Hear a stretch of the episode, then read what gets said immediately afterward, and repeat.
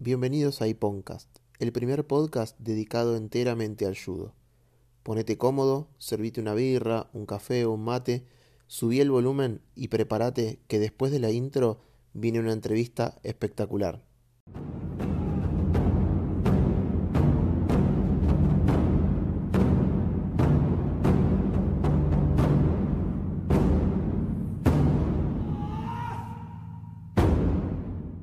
Bienvenidos al tercer capítulo de Podcast, esta vez llamada telefónica, acá intersonal de, de la parte de Temperley City, con un ex compañero de judo, judo desde chiquitos, en, acá en Temperley. Está con nosotros Javi Bergaglio acá en el teléfono, esperemos que se escuche bien. Buenas tardes Javi. Hola Nico, ¿cómo andás? ¿Todo bien? Todo tranqui. Buenísimo. ¿Qué, qué se cuenta en esta... ¿Cómo? No, no, a vos por estar, eh, porque... A todo, lo, a, todo lo que estás haciendo por el judo. Eso está muy bueno, darle un poco de propagación, un poco de difusión al deporte. Y viste que en, en- no en todos lados se le da, o sea, acá nosotros por ahí hacemos un poco más, pero no, no en todos lados están así. No, no. Y bueno, también se puede ver mucho la diferencia, por ejemplo, en otros lugares, en otros países, que sí, la gente va realmente a ver ese deporte, a los judocas a luchar, y porque está bueno, realmente está bueno el deporte, pero claro, si no te lo muestran, capaz que la gente no se entera por eso. Claro, por eso. Pero bueno, eh, contanos un poco, por favor, desde que empezaste judo, ¿quién te llevó? ¿Por qué te llevó? ¿Cómo caíste? ¿Dónde, dónde, dónde caíste, digamos? Y, Donde caímos. claro, ¿dónde caímos?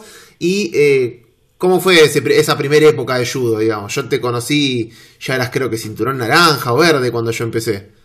No me acuerdo bien, pero sí, ya había arrancado hace un tiempo. Sí, sí, vos tenías un tiempo ya. Bueno, contame eso, más que nada para que, que todos los que nos escuchan sepan eh, cómo, cómo llegaste a judo, porque yo siempre tengo una teoría de que todos llegamos por la misma razón, pero no la voy a revelar ahora. Ah, es buena esa. Eh, eh, bueno, así que nada, te escucho. Bueno, me pasó que una cosa que a todos los que nos pasó de nuestra generación, que veíamos Dragon Ball a morir, ¿o no? Sí, todo el tiempo. Claro, es gracioso. Eh, y bueno, pues yo cuando lo veía, me acuerdo en la primaria, lo miraba a la tarde, lo miraba al mediodía, lo miraba a la noche, era muy fanático y me encantaban las artes marciales por eso, ¿viste? Entonces le dije a mi, a mi hija que quería practicar, que quería hacer algo. Llevamos a algún lugar donde hagan algún arte marcial. Yo no sabía de ninguna. No sabía judo, taekwondo, no, no Es sabía que, que se dividía. es que en esa época, o sea, digamos, si no tenías algún pariente que hacía, como yo, por ejemplo, mi tío, ni sabías que existía. ni, ni te enterabas. No, no. Claro, sí, es verdad, porque no lo pasa en la tele, no lo ves, es verdad, sí, sí, no se te ocurre. Más siendo chiquito, ¿viste? Sí, sí. Eh, le dije, mandame a algún lugar. Y nunca le pregunté cómo averiguó, pero bueno, el tema que averiguó ahí en Yaguara.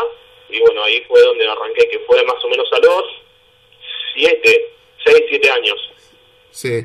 Eh, Yaguara, para el que no sabe, es este dojo donde practicábamos con Javi, acá en, en Temperley, a cargo de Miguel Vázquez al principio, y después de Néstor, Néstor Teixeira. Bien, y ahí caíste, caíste, digamos, en Yaguara, o sea, tu vieja encontró Yaguara o, o, o le pasaron el dato y caíste ahí. Claro, ahí empecé a ir desde chiquito. Eh, me acuerdo muy poquito de los primeros, primeros días. Pero pasa que, claro, hago desde que más o menos tengo conciencia. Claro, sí. así de, de acordarte de cosas, más o menos desde ese momento ya empecé a ir. Y me gustó, me gustó mucho. Me di cuenta un poco más de grande de que me gustaba más de que los demás, porque todavía siendo chiquito, teniendo 8 o 9 años, me acuerdo que le decía a mi mamá que me pasa a buscar temprano para poder ir a, a entrenar. Sí. O sea, me sacaba del cumpleaños antes, porque yo le pedía para llevarme a ir a hacer judo. Oh, y, y los cumpleaños que habremos faltado por ir a judo, o sea. Claro, y a un nene que a- cuando son nene, nada, te gusta jugar, estás ahí con tus amigos en un cumpleaños, es una cosa re linda. Y, y claro, un poco más grande ahí me di cuenta, porque claro, a lo mejor me decían, che, estás re loco, vos que te vas en el cumpleaños de Dante, no sé qué, eh, te vas para, para ahí a judo, que no sé qué, esto, que lo otro, y claro, después me di cuenta que sí, me gustó un montón, por eso es que iba siempre, me gustaba de verdad. Sí, igual viste que tenés, aparte de una edad, tenés como una cierta graduación en la que te empezás a dar cuenta que te gusta más que al resto. Claro, la edad das cuenta de las diferencias, que capaz que en este momento, por ejemplo, una gran diferencia era que a todos tus amigos, la mayoría les gustaba jugar a la pelota. Claro. Con la clase de educación física estaban todos re contentos porque jugaban a la pelota y diciendo la aposta a mí no me gustaba, no me gustaba jugar a la pelota.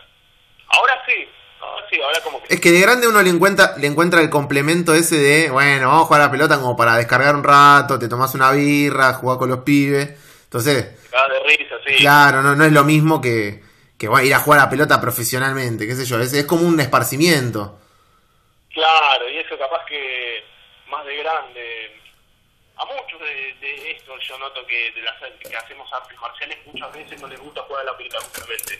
Sé que es algo que tipo te gusta otro tipo de deportes, claramente, porque me parece que son bastantes los que no juegan a la pelota de los que conozco que hacen algún tipo de arte marcial. Claro, sí, yo, yo, la- yo los que conozco así siempre juegan a la pelota porque juegan con los amigos, no ninguno era que quiso ser jugador de fútbol y cayó en judo, ponele.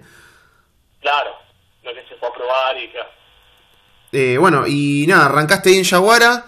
eh, después, bueno, como, como todos pasaste por, por la muerte de Miguel, por ahí vos lo, lo habías sido alumno un poco más tiempo que, que yo. Eh, yo recuerdo muy pocas cosas de él porque, nada, no, creo que habré compartido medio año, ponele. Pero vos, Ah, vos ya poquito. venías con un tiempo. Ah, poquito, yo pensé que más tiempo.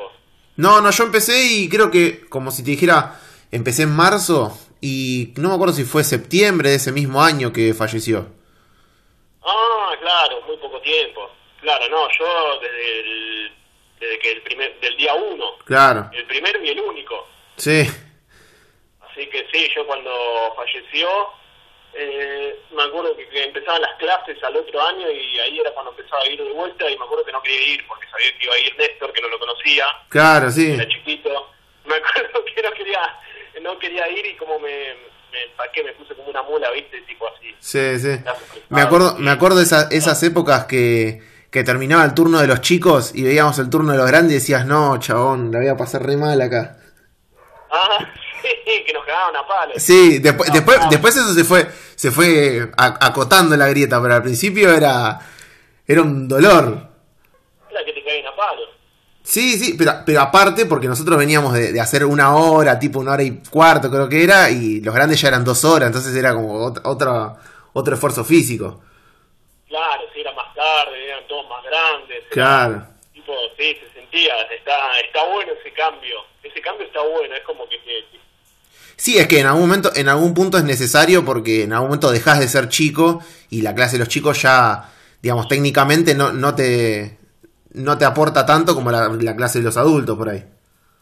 claro, ya hay un punto en el que tenés que saltar y hacer con gente más grande, más pesada, más fuerza, y otras cosas. Claro.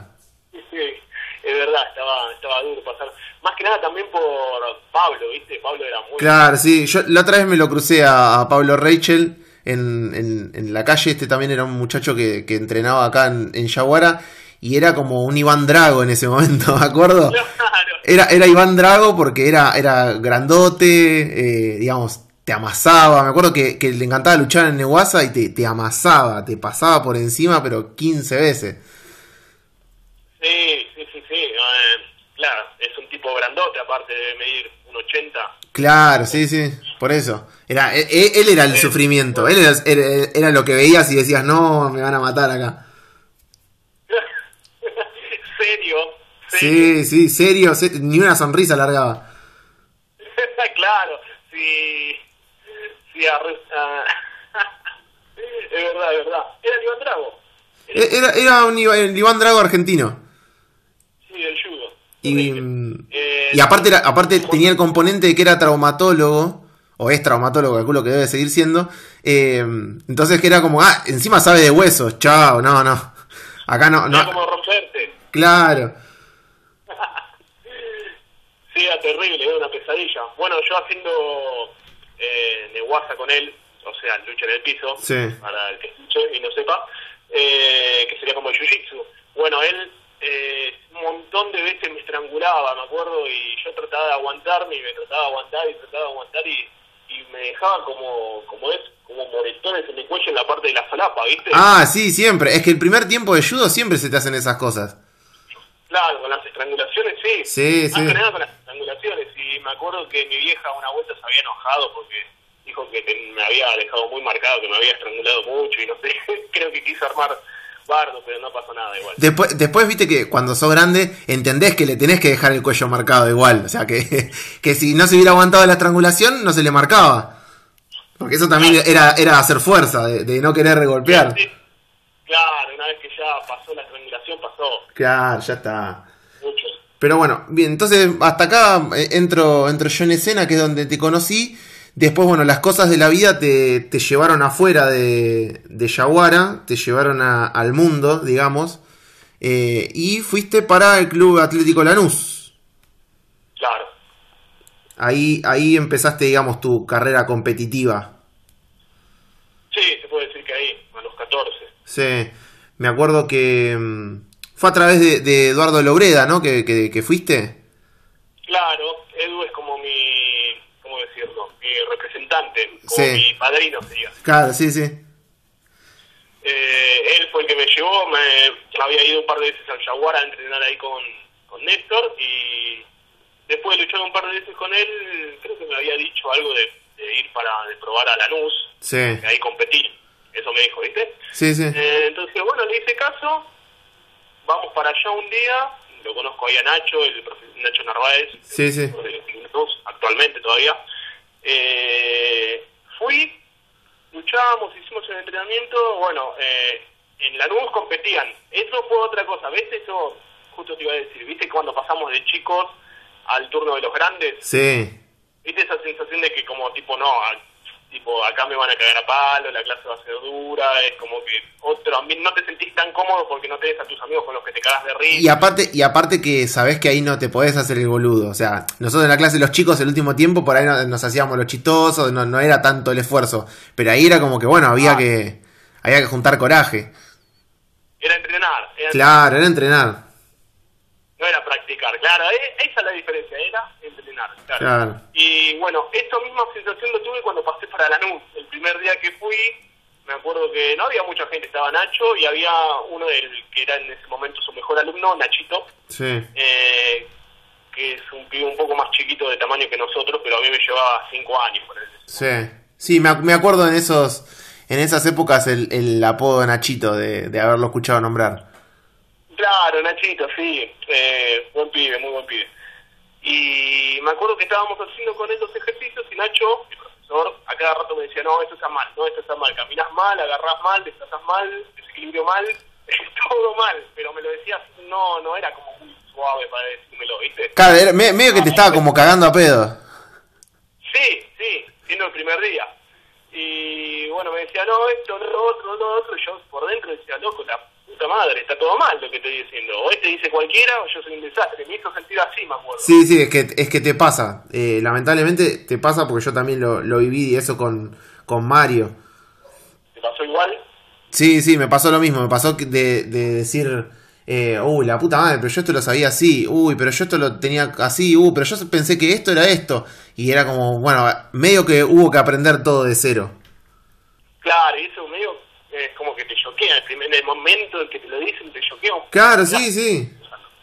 Es como recalculando que todo lo que hice estuvo mal. Claro, o, o también a veces pensaba, viste, ah, este no sabe nada. ¿Cómo me va a decir que está todo mal si a mí me lo enseñaron?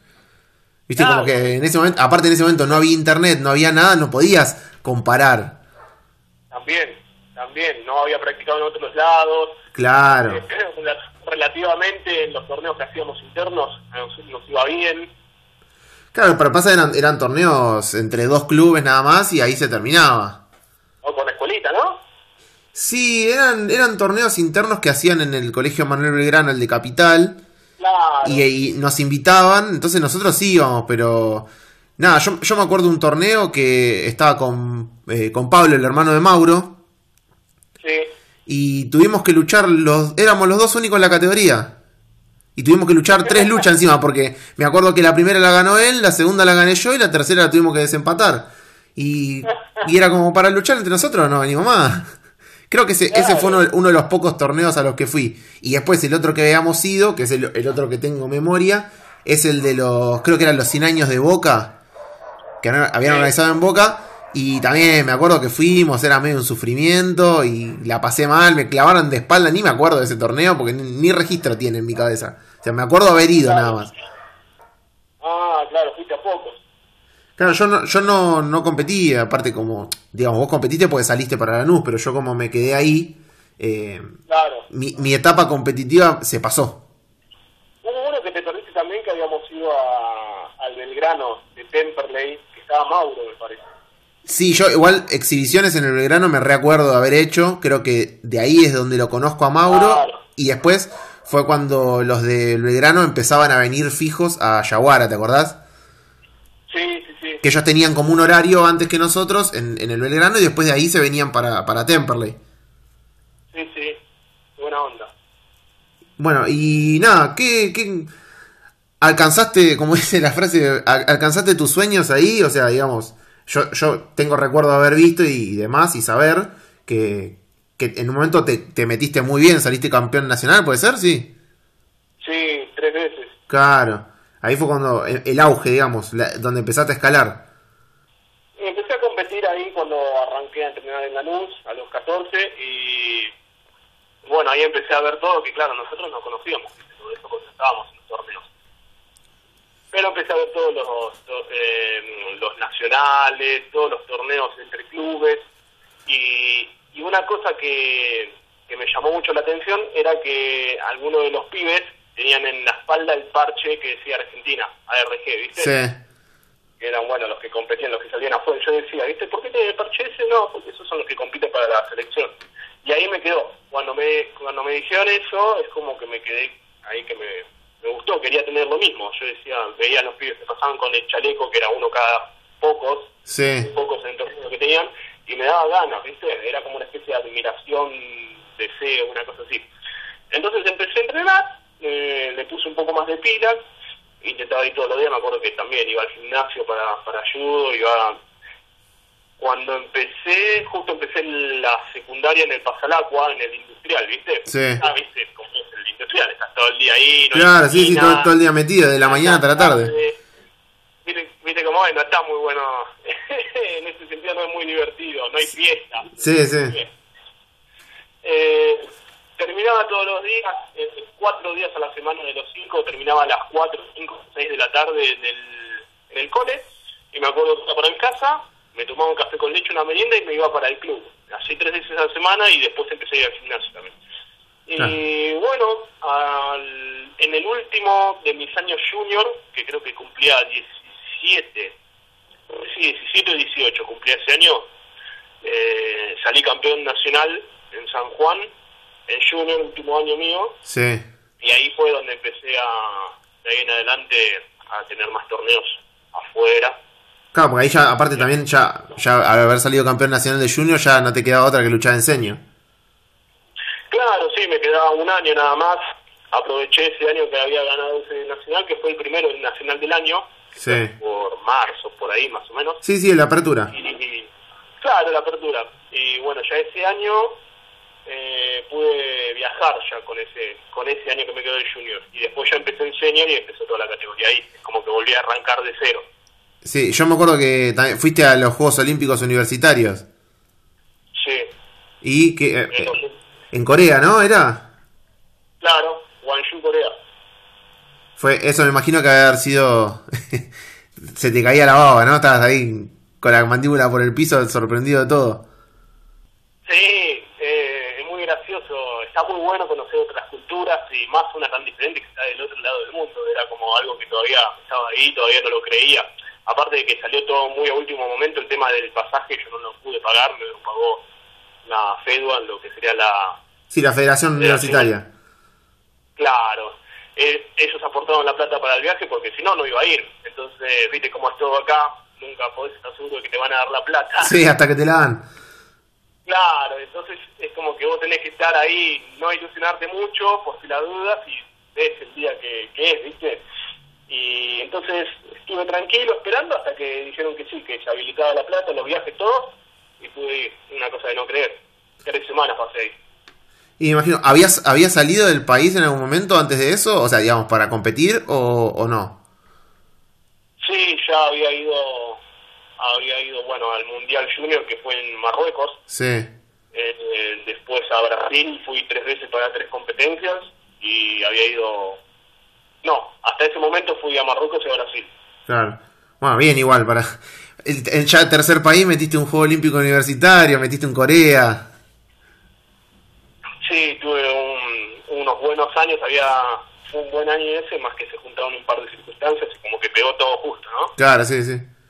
Y bueno, Bueno. y después, después de ahí, eh, hasta, digamos, eh, bueno, eh, para el que no sabe, vos tuviste una, le- una lesión en la rodilla. Claro. ¿Eso fue- en qué año fue? En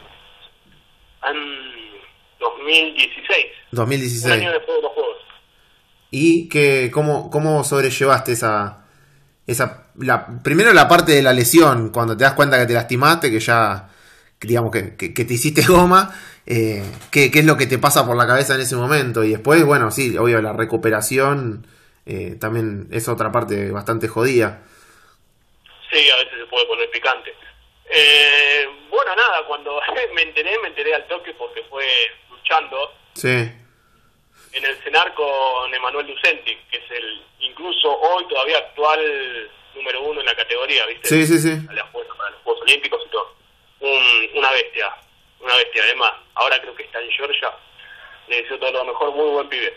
Eh, y una máquina, una máquina. Muy, pero muy fuerte, un judoka, un atleta espectacular de primer nivel, muy profesional y, y nada, es lo que tiene que ser. Una máquina, un judoka que compite es una cosa de locos, el estado físico, la fuerza, la potencia, Sí. la velocidad, la resistencia, la coordinación, todas las cosas que tenés que tener como atleta cuando sos competidor y más de un deporte de combate, eh, porque viste lo que tiene lo que tiene de bueno los deportes de combate es que es muy necesitas mucho de todas las capacidades, no es como por ejemplo, no sé, por ejemplo un maratonista Sí, sí, no, no, no es, no es específico de una parte del cuerpo, sino que tenés que estar en, tiene que estar en conjunción todo. Tiene que ser un equilibrio de muchas cosas y tirando a capacidades eh, intensas, o Sí, sí. fuerza elevada o potencia elevada. Está muy repartido todo porque tenés que tener justamente todas las cosas para ser un buen luchador, estar completo y ser competitivo justamente. Entonces, bueno, nada, luchando con él, eh, me metí un ogoshi, una Sí. de cadera, paso por arriba de él, la idea mía había sido pasar la cadera por encima y dar como un paso largo y que no me pegue la vuelta, ¿viste? Sí, como hacer como un salto por sobre él cuando me metió el Ogoshi. Me levantó mucho y cuando estaba en el aire me giró muy bien y me hizo ir contra el piso. El tema es que yo llegué a poner mi pierna, la pierna derecha, que era la única que me quedaba Sí. apuntando al piso, sí, sí. eh, me quedó como, empal- como apalancada. Cuando voy al piso, Oh. giro y va mucha presión para mi rodilla, para el lado interno, ¿viste? Sí, y bueno, no aguantó, fue el peso de mi cuerpo en caída más el empujón de el otro animalito con los brazos, sí, sí. sacó la- me sacó la rodilla. Al momento que caigo, ¡prum! siento un ruido al sopi y, y ahí me hice una bolita, grité, pegué dos, tres gritos y ahí me empecé a agarrar la cabeza porque ya ya es como son un par de segundos de un dolor muy muy muy fuerte Sí, hasta, hasta, hasta que la hasta que hasta que la información llega al cerebro. Más o menos, porque te anula. Es un. em, me pongo a pensar, capaz que fue la lesión que más me dolió en la vida. Tuve varias, igual ninguna fue grave, esa fue la única de operación, pero de entre todas las cosas que me lastimé en mi vida, estoy casi 100% seguro que esta fue la que más me dolió. Y pasa que encima para nosotros las rodillas, para nosotros las rodillas son uno de los puntos importantes. Se lesiona mucho en judo, mucho. Es muchísima presión en la rodilla, muchísima. Y bueno, nada, ya venía medio jodido, yo ya me había hecho dos distensiones, creo que una en cada rodilla, en dos ligamentos diferentes, entonces ya como que venía a... Ya- ya bola en ese momento. Ya estás hecho mierda. ¿Eh? Ya estás hecho mierda. Y ya me estaban diciendo, viste, che, che, mirá que está medio roto, está medio roto, ¿no? Porque entrenaba fuerte y nunca paré, en realidad, jamás paré. Eso fue un error, un error de programación de entrenamiento. Sí. Eso es otra cosa que, por ejemplo, está bueno hablar, el tema de, que me parece interesante, el tema de cómo encarar el entrenamiento en un arte marcial, porque hay una cosa que tienen las artes marciales, que son muy propias de, de ellas, que es la marcialidad, la, la tradición. ¿no? Claro. Tienen, tienen todo ese componente marcial y espiritual. Claro, tiene un poquitito más, y te diría más eh, algunos como el, el judo, a diferencia de, por ejemplo, no sé, el MMA o el boxeo, que no, no hay casi eso, ¿viste? Claro, sí, lo sí. que digo? Entonces, eso, el otro día lo estábamos viendo en un curso que estoy haciendo para preparador, preparador de, de deporte de combate, preparador físico, era el tema de separar lo que es la, la ciencia de, la, de lo tra- tradicional en cuanto al entrenamiento, porque muchas veces, eh, por ejemplo, te pueden decir algún profesor de algún deporte que hagas algo y que lo hagas y que lo sigas haciendo y que lo hagas, lo hagas, lo hagas hasta el fallo, por ejemplo. Y está demostrado que ciertos tipos de entrenamientos pueden ser más beneficiosos que hacer eso siempre, que hacer todo al máximo, ¿entendés? Hasta el fallo. Sí, sí. Eh, y eh, hay algunas cosas que por ahí en el deporte como que son muy tradicionales, alguna forma de ver, que si vos lo pasás al entrenamiento para competición no necesariamente tiene que ser igual. No, obvio, es, es la parte, pues es la parte que vos decís, la parte marcial, la que a veces no se toma en cuenta, a veces está bueno sumarla y otras veces calculo que no, no es lo correcto en base al tipo de entrenamiento que tengas que hacer. Claro, no es ni malo ni bueno, sino que no es por ahí no es el mejor de los métodos para lograr tal cosa. Bien. Eh, entonces, bueno, ya, ya hablamos de, la rodilla, es, es seguro que es algo que es un tema que ya, que ya pasó y que, digamos, no, no te da mucha gana de hablar, ¿no? O sea, digamos, lo, lo tenés como, como guardado como ese momento de mierda y, y ahí queda.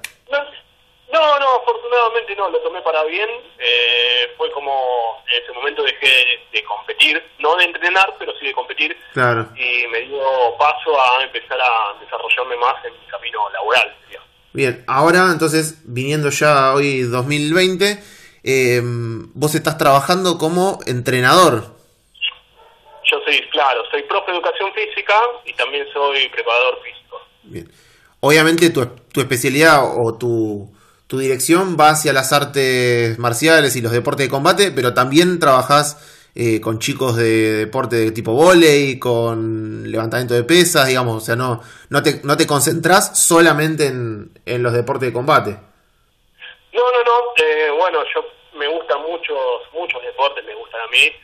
Eh, entonces, cuando empecé a hacer todo esto de los entrenamientos, primero empecé con entrenamiento como para poner un entrenamiento normal, como de personal trainer común. Después me di cuenta que me gustaba más encaminarlo para los deportes, Sí, para los deportes en general, y me empezaron a gustar todos, todos le veía, le veía como que tiene algo diferente, algo copado para aprender, que está bueno para, desde mi punto de vista de como preparador físico, sí, sí. porque hay diferencias, obviamente no es lo mismo el cuerpo lo que necesita un judoka que al que necesita un boxeador. No, claramente, no, no, no requiere el mismo... Por ahí el entrenamiento pueda ser similar en algunos aspectos, pero no, no es, no, se no es la misma especificación de entrenamiento, digo. Eh, a lo que me refiero Claro, es que no, no entrenan de la misma manera. Claro, no es todo igual, no es igual. Definitivamente no es igual. Entonces, al principio a mí me interesé por todos los deportes y ahora últimamente en el último medio año, ponele, más o menos, me empecé a interesar más específicamente en las artes marciales, porque primero empecé como para todos los deportes para que sea más global, para que sea para más público. Sí. Pero ahora quiero como especi- especializarme en lo que yo siempre hice, que son artes marciales, lo que más me gusta. Dentro de todos los deportes, los deportes de combate son los que más me gustan. Claro, sí, sí. Sí, yo, yo te veo que siempre estás siempre con algo de boxeo, a veces con jiu-jitsu, bueno, judo obviamente eh, ya está incorporado, digo, pero siempre te veo que, que andás agregando cosas nuevas. Claro, porque yo lo veo como, por ejemplo, eh, mi visión de el judo eh, en en este momento es como que es un- uno de los complementos de todo lo que es como el, lo que sería como, eh, entre comillas, el arte de, de pelear sería. Sí, Porque yo cuando hice un poquito de MMA, fui un medio año, y lo que yo quería realmente era, más allá de que soy fanático, era probar si el judo sirve. Eso era en mi cabeza. Yo quería ir y dije, bueno, loco, yo entrené toda mi vida judo, me maté y me, siento realmente apto para pelear o siento que esas cosas que adquirí, esas cosas que aprendí, son muy, muy útiles a la hora de una pelea real. sí.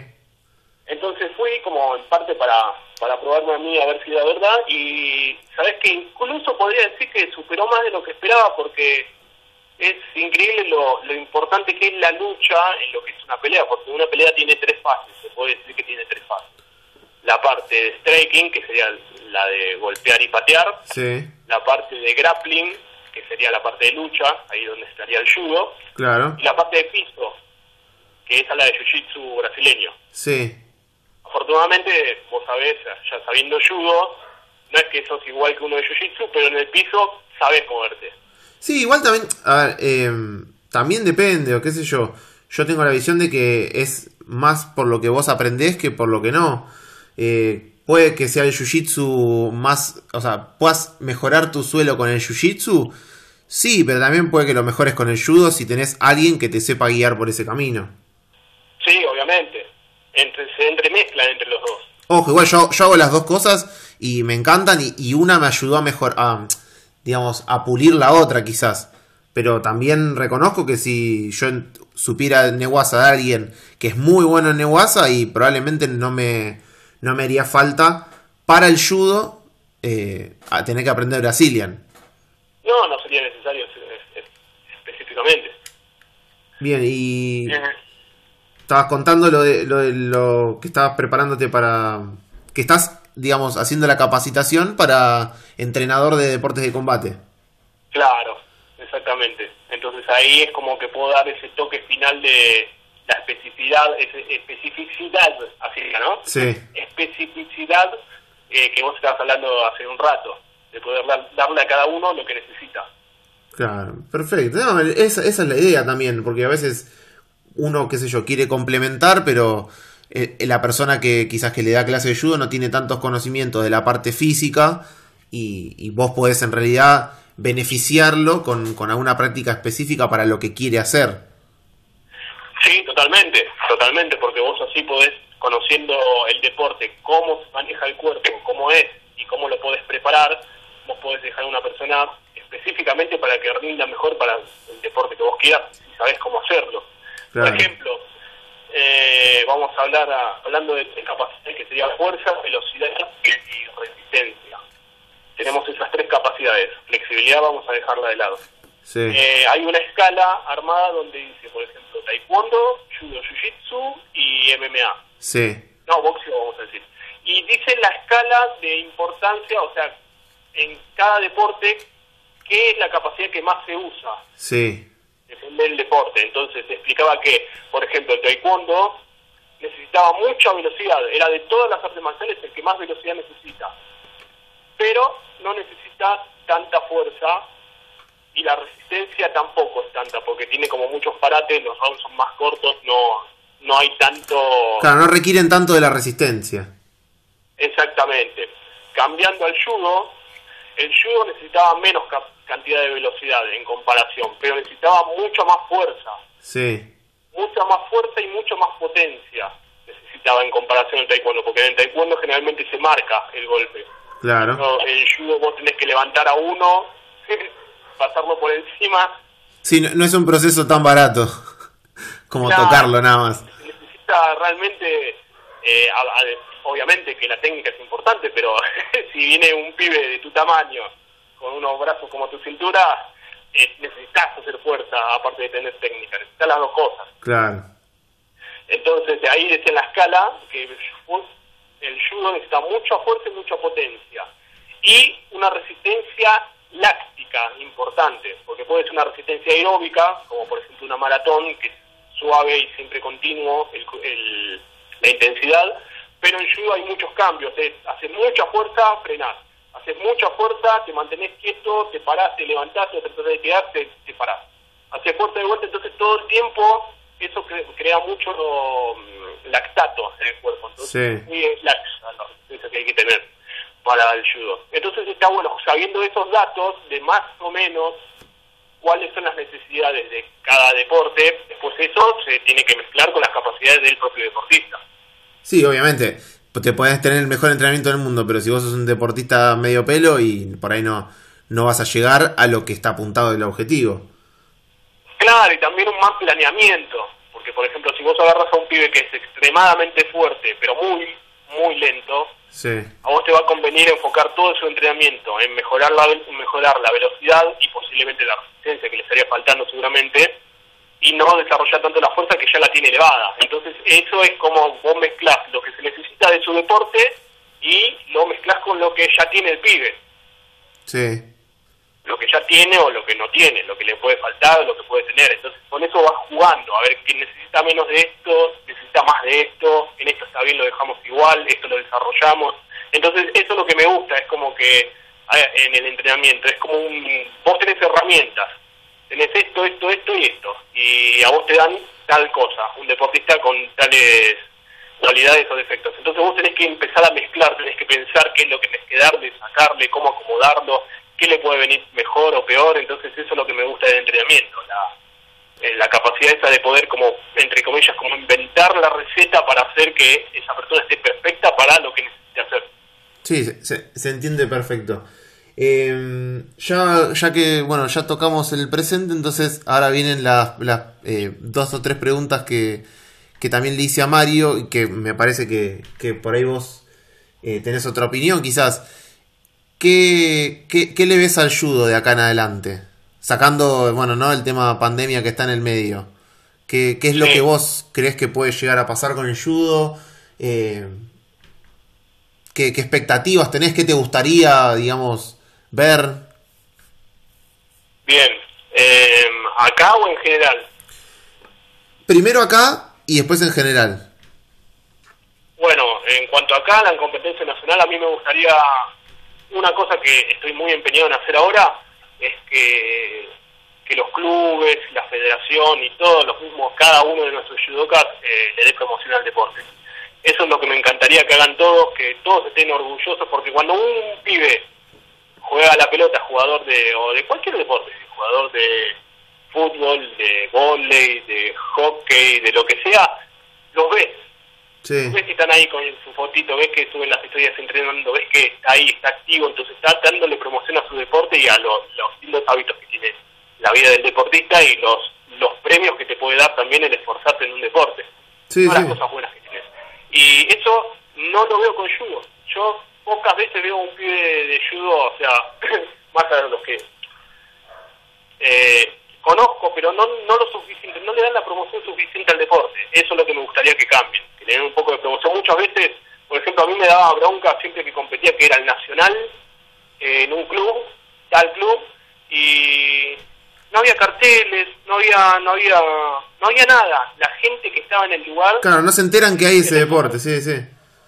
No se enteran que hay un nacional que están los mejores, o sea, eh, Manuel Lucenti, Paula Pareto, vienen los mejores judocas del país a competir ahí y es un espectáculo eso verlo. Hay muchos que no le va a gustar, pero hay muchos que sí, pero no se toman ni un poquito de... No, no es verdad, la, la, la promoción, o no la promoción, la difusión, eh, o sea, muchos están creídos que es la, que es la difusión solamente, eh, bueno, si das clases difundís tu dojo, y la realidad es que no, que, que tenemos que mostrar un poco más.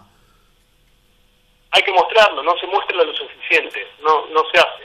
Esa es una cosa que me parece que tenemos que cambiar todos porque está bueno, es, es más rico para nuestro deporte, es un deporte lindo, hay que mostrarlo y con orgullo, hay que mostrarlo porque está muy bueno. Sí, sí. que está muy bueno, aporta muchas cosas buenas y la, verlo, hay que hacer un poco de, bombo con eso. Eso me gustaría que cambie. ¿Y afuera o a nivel internacional? Bueno, a nivel internacional eh, tuve la suerte de competir un poco, no a muy, muy alto nivel realmente, eh, al nivel de los profesionales, por ejemplo. Hay un nivel muy, muy alto en países eh, como Japón, Alemania, Corea, Rusia, es un nivel es un nivel terrible, es como allá hacen judo, como acá, por ejemplo, no sé, hacen rugby, ponele, algo así. Sí, hay, hay otros países, obviamente, en los que el judo tiene mucha mayor importancia inclusive, no sé, los países también tipo Uzbekistán, Kazajistán, todos esos Gistán, eh, por ahí no, tienen, qué sé yo, un, campeón olímpico, vos digas, ah, bueno, resaltan porque sacan campeones todo el tiempo, pero los ves siempre en los, digamos, en las grillas de los torneos y siempre hay alguno. Y siempre está más o menos peleando, peleando en los primeros cinco puestos. Siempre, siempre hay una hegemonía en algunos países directamente. Pero bueno, porque ella, su cultura, a ellos les gusta ese tipo de, de lucha.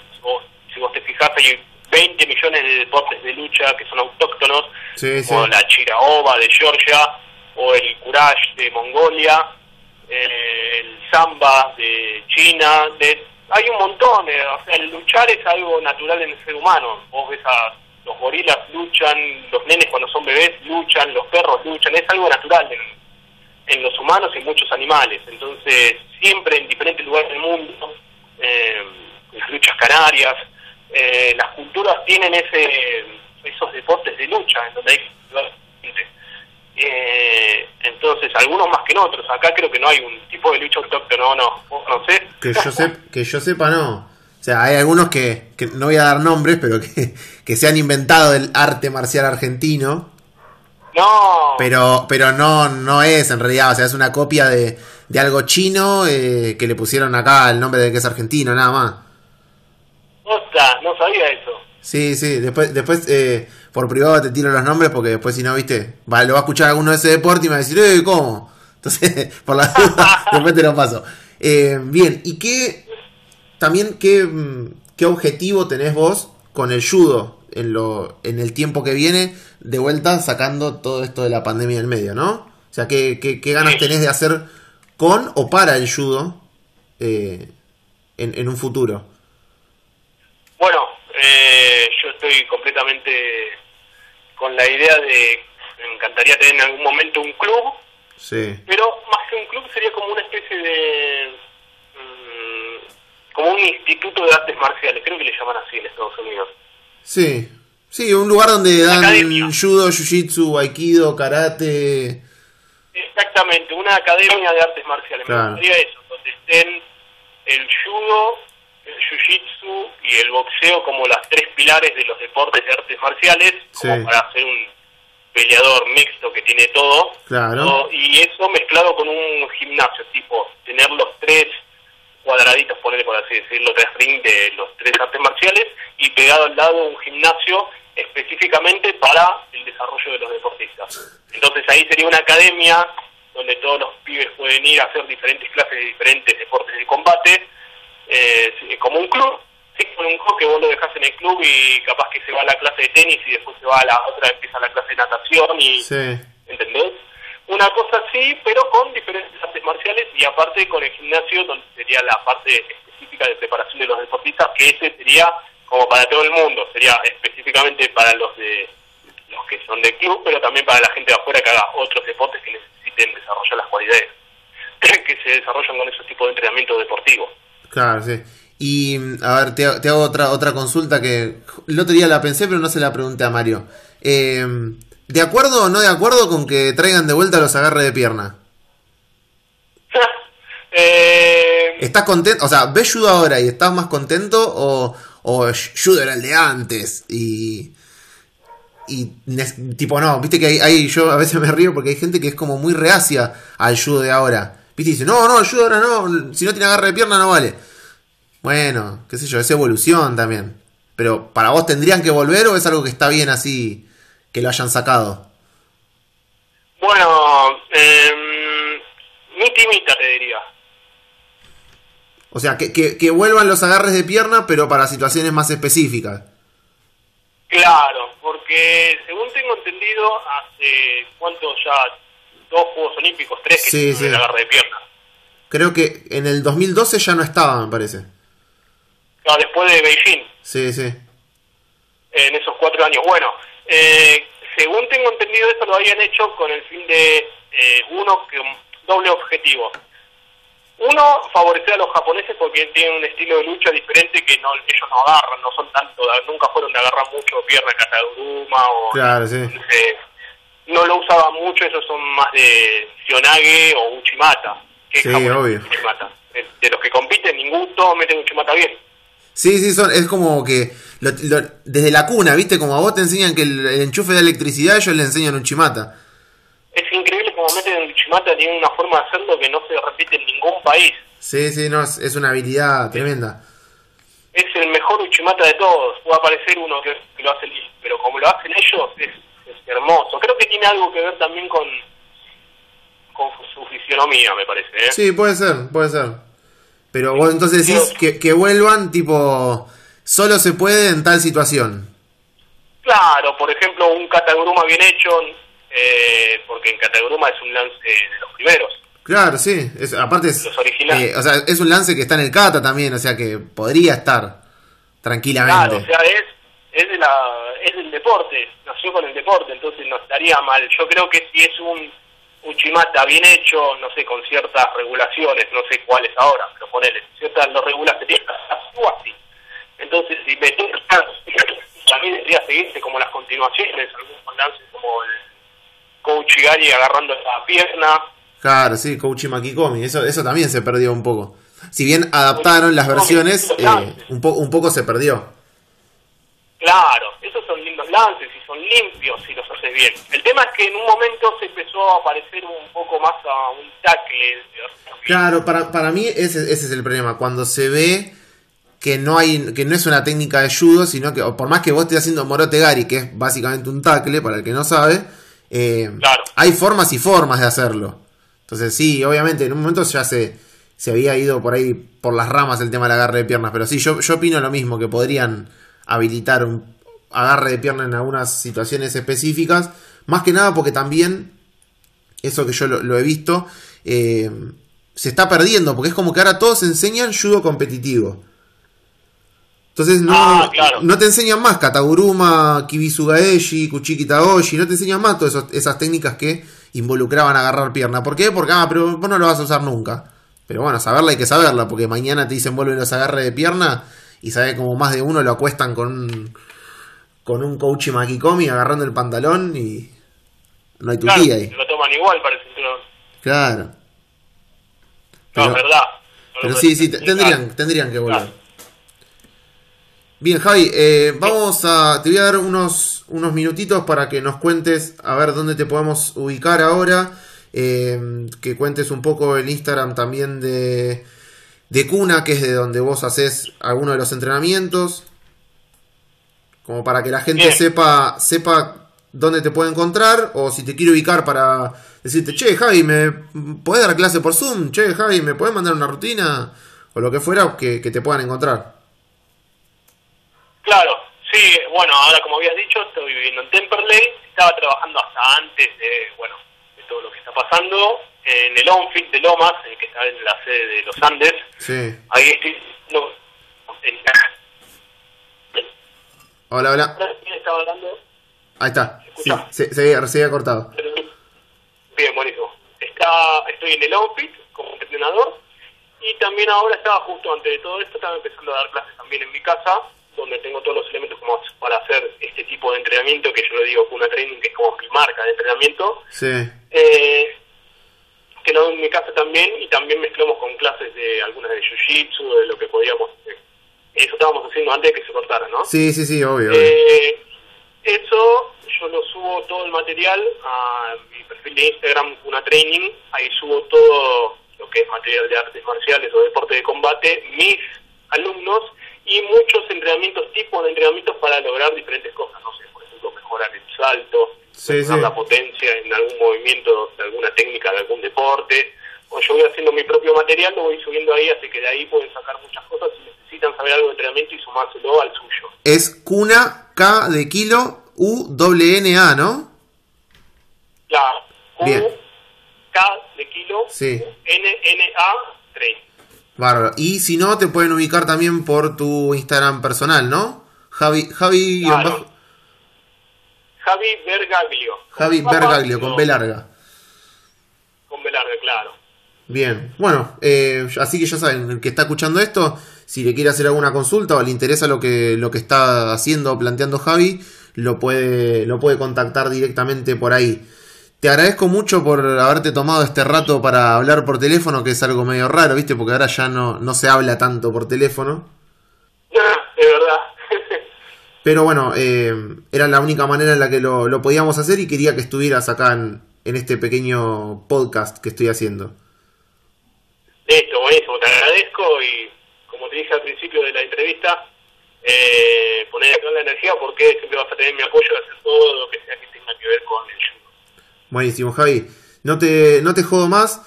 Eh, que tengas buen fin de semana y bueno, nos estamos, nos estamos hablando. Nos estamos hablando, amigo. ¿Listo? Nos vemos, Javi. Te. Un abrazo. Nico.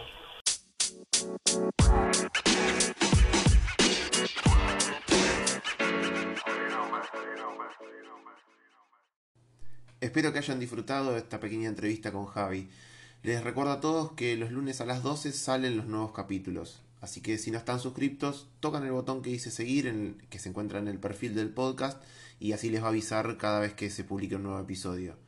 También recuerden que lo van a poder encontrar en YouTube un par de horitas después de lo que sale acá en, en Spotify, en el canal de Judoka Olimpia. Para los que no saben, mi nombre es Nicolás Durán Costa y me pueden encontrar en Facebook como Nico Durán Costa y en Instagram como N Durán Costa. Les agradezco a todos los que se toman el tiempo para escuchar este pequeño podcast y los espero el próximo lunes a las 12 con una nueva entrevista.